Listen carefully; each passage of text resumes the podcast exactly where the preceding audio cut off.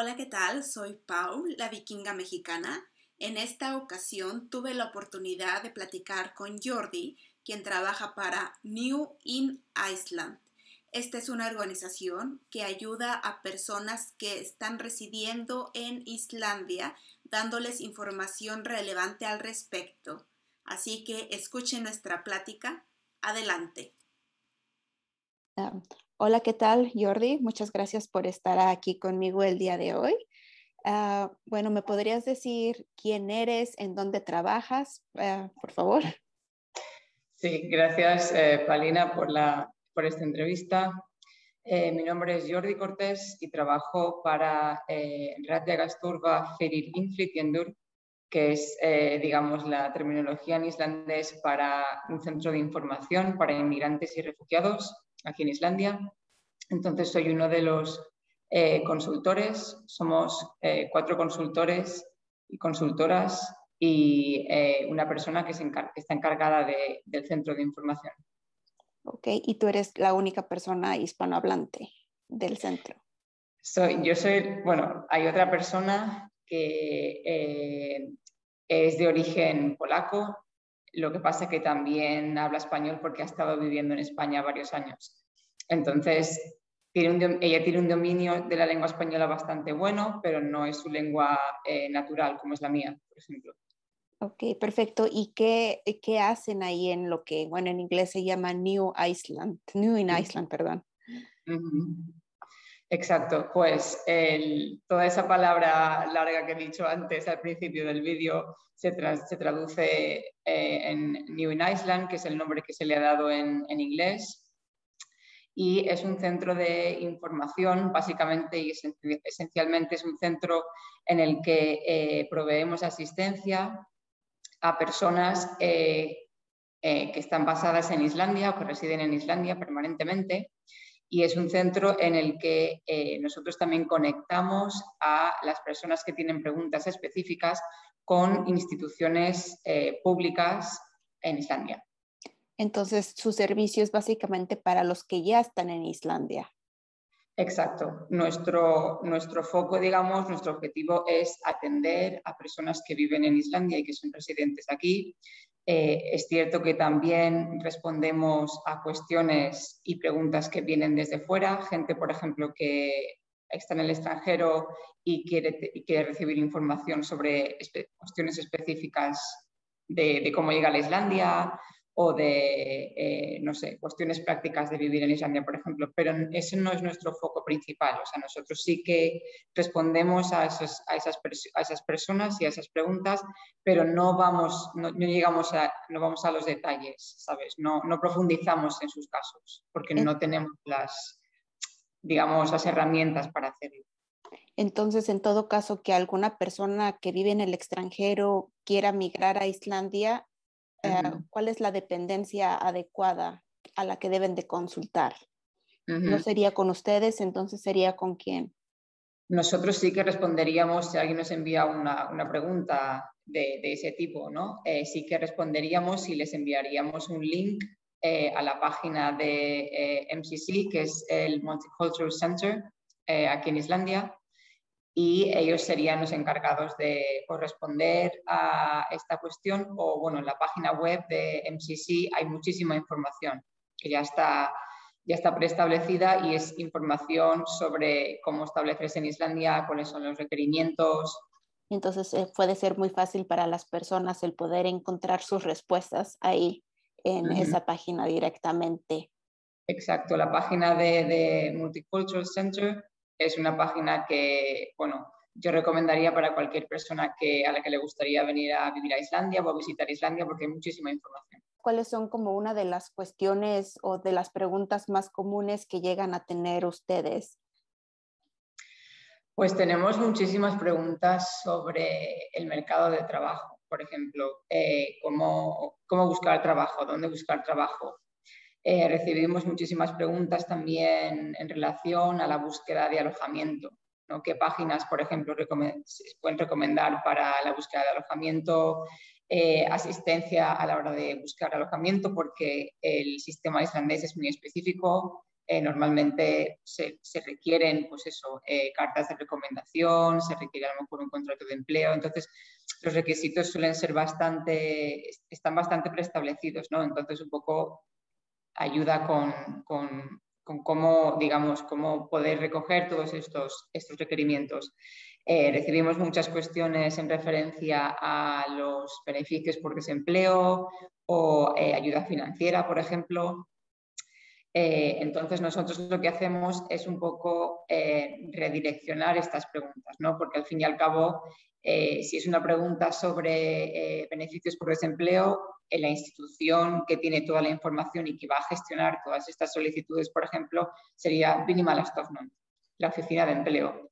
Entonces nosotros redireccionamos cuestiones específicas a las instituciones pertinentes que digamos de alguna manera van a, van a dar mejor respuesta que podríamos dar nosotros, que somos, tenemos información, pero es información más generalista. Está excelente también poder tenerlos ustedes como colectando toda esta información, porque bueno, ah, recuerdo cuando llegué a Islandia hace 12 años, pues mi pareja no sabía nada al respecto, pues porque ellos crecen en el sistema, digamos, y uno como foráneo, pues sí, e, empezar como esta búsqueda eh, que si hay pequeñas cositas como mencionas, las cartas de recomendación y eso, que bueno, si apenas acaba de, llegar al país, pues se te complica un poco, o igual también por el idioma, ¿no? Pero bueno, eh, creo pues sí, las preguntas más comunes relacionadas al empleo, supongo que también ahora que tiene que ver mucho con todas las cuestiones pues de gran tasa de, desempleo que estamos experimentando ahora en el país pero bueno, ¿alguna historia que quisieras compartir sobre algún otro de los beneficios que podamos tener el contactarnos con ustedes? Que las personas, bueno, no tengan miedo de preguntar, ah, de preguntarles a ustedes, digamos, porque hay un grupo privado en Facebook donde, bueno, los inmigrantes está en inglés y nos empezamos a preguntar, ¿no? Que dónde comprar, no sé, podría decir tortillas o no sé, cómo, ah, obviamente este tipo de preguntas no les van a llegar a ustedes, pero ¿qué otras cuestiones ah, podrían atender o no sé, cómo... Ah, me pongo a pensar que hay unas personas que tienen miedo de contactarlos quizás a ustedes por cualquier razón. no sé, ¿algún otro consejo? Eh, bueno, lo primero es que nuestro servicio eh, lo damos en distintas lenguas. Eh, damos información en inglés, damos información en islandés, damos información en polaco, en español, en portugués, en árabe y en lituano. Entonces, lo bueno es que si no, si eres una persona que tienes una pregunta y no, sabes cómo hacer esa pregunta en el idioma eh, nativo, por ejemplo, islandés, o, no te sientes suficientemente eh, preparado o preparada para hacerla en inglés, se puede hacer en diferentes idiomas. De hecho, eh, nosotros también tenemos un servicio, utilizamos normalmente un programa que se llama Language Line, que es un programa online donde traductores freelance se conectan en línea para hacer traducciones simultáneas. Entonces, en el caso de que eh, las lenguas que nosotros hablamos no sean las que las persona, la persona que hace la pregunta tiene, siempre podemos utilizar Language Line también para comunicarnos. Eh, otro beneficio que, destacaría yo, por ejemplo, es que nosotros nunca preguntamos ningún tipo de información personal. Eh, entonces, si la persona se siente cómoda compartiendo su nombre, su apellido, su quenitela, su teléfono, es es todo cuestión de cómo la persona se sienta. Nosotros nunca preguntaremos ese, tipo de información, nunca preguntaremos ningún tipo de dato personal. Eh, luego, aparte también, formas de comunicarse. Pues mira, tenemos un servicio telefónico, tenemos un servicio eh, por email, tenemos un servicio eh, por chat. Es un chat que, en el que nosotros, en el que la persona se conecta y nosotros hablamos simultáneamente, directamente. O sea, no es un chat en el que tú envías un mensaje y al rato yo veo el mensaje y te contesto. No, es un, es un chat simultáneo. Luego, aparte, las personas se pueden presentar aquí en el centro de, información. Estamos en, Lauga Begur 116, justo arriba de la tienda de ropa de segunda mano de la Cruz Roja en Glemur. Entonces, si una persona necesita hablar de algún tema que es un poco más delicado y, necesita hacerlo en persona, también, también estamos aquí para, para, hacerlo. Entonces, digamos que eh, es un tipo de servicio que es bastante, eh, es bastante abierto. Eh, aquí no se juzga, por supuesto, a nadie, no hay ni preguntas pequeñas ni preguntas grandes. Nosotros intentamos intentamos responderlas todas. Hay veces que no, igual no tenemos la respuesta en el momento porque nosotros no somos ordenadores, no, somos, no, guardamos toda la información que hay en el sistema, pero eh, siempre intentamos encontrar la manera de responder a todas las preguntas. Excelente. ¿Y sus servicios tienen algún costo o son gratuitos? Ningún coste. Los servicios son gratuitos, entonces no, vamos, que la persona no debería esperar que se le haga ningún cobro. ¿Y cuáles son sus horas de apertura, por ejemplo, para las horas de teléfono y el chat en línea? Entonces, eh, estamos abiertos de lunes a viernes, eh, de lunes, los lunes, los martes, los jueves y los viernes. Eh, nuestros teléfonos y nuestro chat está abierto desde las 10 de la mañana hasta las 3 de la tarde.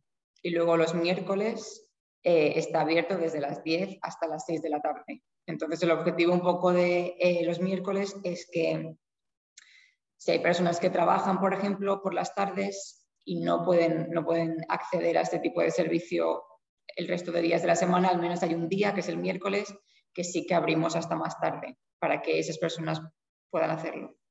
Y para presentarse en persona o personalmente, ¿hay que hacer alguna cita o la gente puede venir en los mismos horarios? Exacto, pueden venir en los mismos horarios, pero lo que sí que recomendamos siempre es que se haga una cita, más que nada para evitar mm, congestión. Hay veces que a lo mejor pues, no haces la cita y te presentas en el centro y hay dos personas esperando. Entonces, más que nada para controlar un poco para nosotros, obviamente, pero también para las personas que vienen al centro para que no tengan que esperar excesivamente. Excelente, me parece muy buena toda esta información. ¿Hay algo más que quisieras agregar? Eh, pues me gustaría más que nada igual recomendar un poco, dar un poco de consejos ¿no? sobre Islandia, porque hay veces que se, eh, se tiene esta idea ¿no? idealizada de, del país. Eh, es un país estupendo, por supuesto, eh, la naturaleza es increíble y la cultura también. Pero bueno, hay que tener en cuenta eso, ¿no? que es un país eh, que está bastante alejado de, digamos, del resto de, del, no del mundo, o sea, son dos horas en vuelo desde Londres, pero sí que, por ejemplo, cuando te pones a pensar que Islandia es un país que históricamente pues eso, ha, estado, ha estado aislado ¿no? culturalmente, entonces tienen la lengua, por ejemplo, es muy importante para ellos, son muy defensores de, su lengua, muy, protectores. Entonces es bastante importante eh, em, saber la lengua ¿no? o aprender la lengua una vez eh, estás en el país. Es importante no solo para integrarte culturalmente y en la sociedad, sino también para, por ejemplo, acceder a un puesto de trabajo. Eh, luego otra cosa que también quería comentar, por ejemplo, es el clima, eh, sobre todo para la gente que viene de zonas calientes. Yo soy de España, eh, pero sí que hay mucha gente, por ejemplo, que viene de América Latina, de Venezuela, de Argentina, de Brasil. Entonces, son países con climas totalmente distintos a Islandia. ¿no? Islandia es un país bastante imprevisible en, lo que tiene, en, lo que, se refiere al tiempo. Es un país frío, es un país con viento, es un país con lluvia. Entonces hay que tener esto en cuenta ¿no? a la hora de, decidir venir a Islandia y a la hora de adaptarse. Es, un, factor que, afecta a, la adaptación. Y otra cosa que quería comentar también es que es un país caro. es un país, eh, bueno, la, moneda que se utiliza es la corona islandesa y eh, pues es un país caro en el que la comida cuesta cara. Yo, por ejemplo, al, principio al llegar, claro, estoy acostumbrado a la comida española, la, la fruta fresca, la verdura fresca. Eh, aquí todo eso no existe.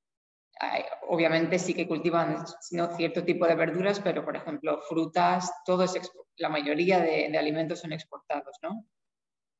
Importados, perdón.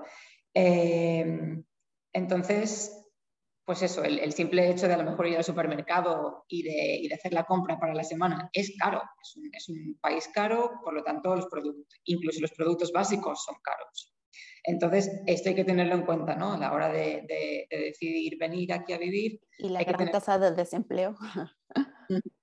Exacto, entonces, eh, sobre todo ahora con todo lo que ha ocurrido, con, con, todo lo que está ocurriendo con el, con el COVID, con, el, con la pandemia, sí que el mercado laboral se ha resentido muchísimo porque obviamente una de las principales eh, fuentes de ingresos aquí en Islandia es el turismo. Es, el sector más importante junto con la pesca.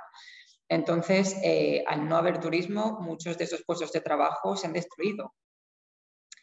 Em, entonces, es importante tener en cuenta eso, ¿no? Y llegar a un país donde eh, el nivel de vida es tan caro y, tener esa y haber esa reducción de empleo puede ser difícil. Entonces, más que nada para que es un poco para, para que las expectativas no estén tan altas. Sí, Islandia es un país estupendo, es precioso y yo lo recomendaría a todo el mundo para, para viajar y para descubrir, pero también hay que tener en cuenta cuáles son las, las, las dificultades que existen. Exactamente. Bueno, te agradezco mucho tu tiempo y gracias por hablarnos sobre New in Iceland. Y bueno, esperemos que esta información le ayude a más personas también que residan en Islandia. Y bueno, hasta luego. Muchas gracias a ti, Paulina.